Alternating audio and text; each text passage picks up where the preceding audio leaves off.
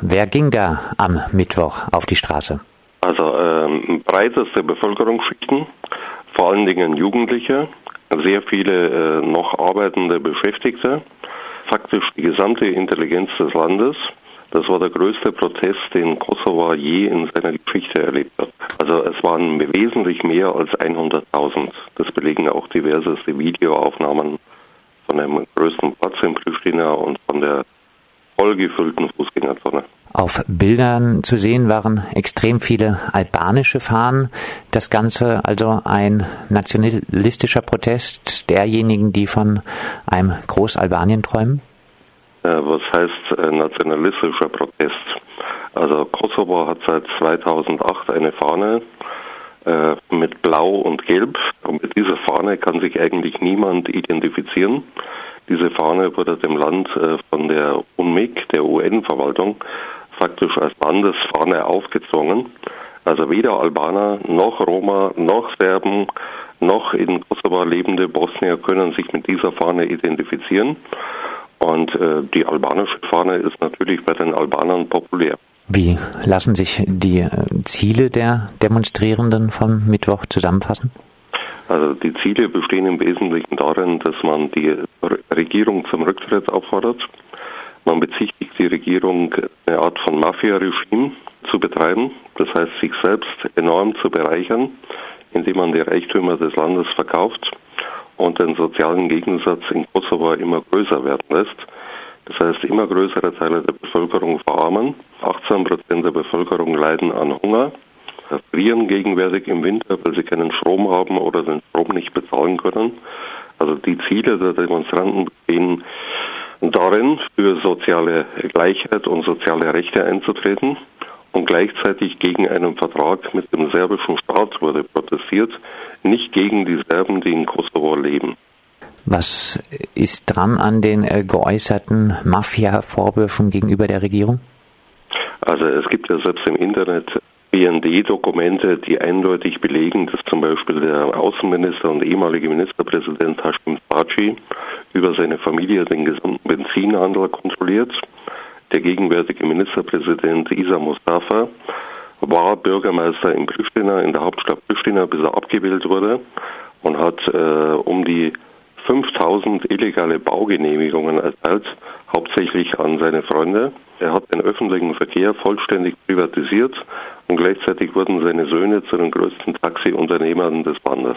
Man versuchte den Protest schon im Vorfeld mit Repressionen zu begegnen. So wurde zum Beispiel ein Sprecher der Bewegung Selbstbestimmung verhaftet. Welche Gründe gab es für seine Verhaftung? Also die Verhaftungen waren inszeniert und zwar diesmal auf direkten Befehl der EU-Mission EULEX. Die EULEX hat die Verhaftungen angeordnet. Es gibt ja in Kosovo 2000 internationale Beamte, im Wesentlichen sind es Polizisten, Richter und Staatsanwälte, wegen Vorfällen aus dem Jahr 2009, wo ein paar äh, Fahrzeuge der EU-Mission umgekippt wurden. Und genau einen Tag vor dem Protest äh, verhaftet man einen Sprecher der Bewegung für Selbstbestimmung und noch verschiedene andere, hauptsächlich jugendliche Menschen in Pristina, um der Öffentlichkeit zu suggerieren, geht ja nicht zu diesen Protesten. Wieso mischt sich Eulex da so ein? Was ist die Rolle von Eulex im aktuellen Konflikt? Also am besten merkt man das an den Positionierungen von Ernst Reichle. Ernst Reichle ist Staatssekretär im bundesdeutschen Außenministerium. Er hat ein paar Tage vor dem Protest der kosovarischen Presse gegenüber erklärt, die äh, Opposition würde die Stabilität des Landes gefährden. Und die Stabilität ist so ein Paradigma der Internationalen, die in Kosovo tätig sind. Das heißt, sie interessieren sich nicht im geringsten für die Lebenslage der Leute. Hauptsache, es wird nicht geschossen.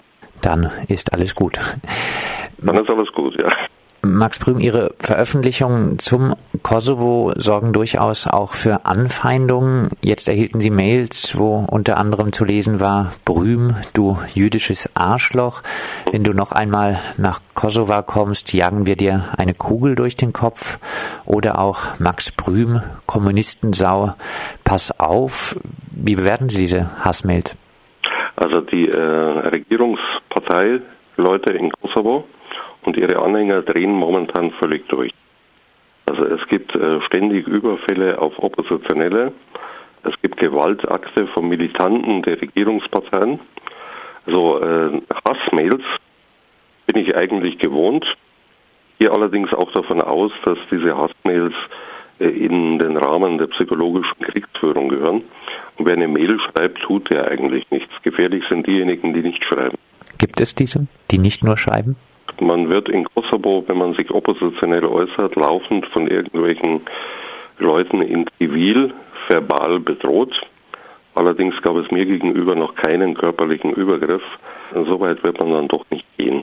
Zurück zu den Protesten. Beschränken sich diese aktuellen Proteste auf symbolische Demonstrationen wie am Mittwoch? Nee, die Veranstalter der Proteste haben der Regierung Zeit gegeben, bis zum 27. Februar zurückzutreten. Wenn sie das nicht tun, wird es einen neuerlichen Massenprotest geben.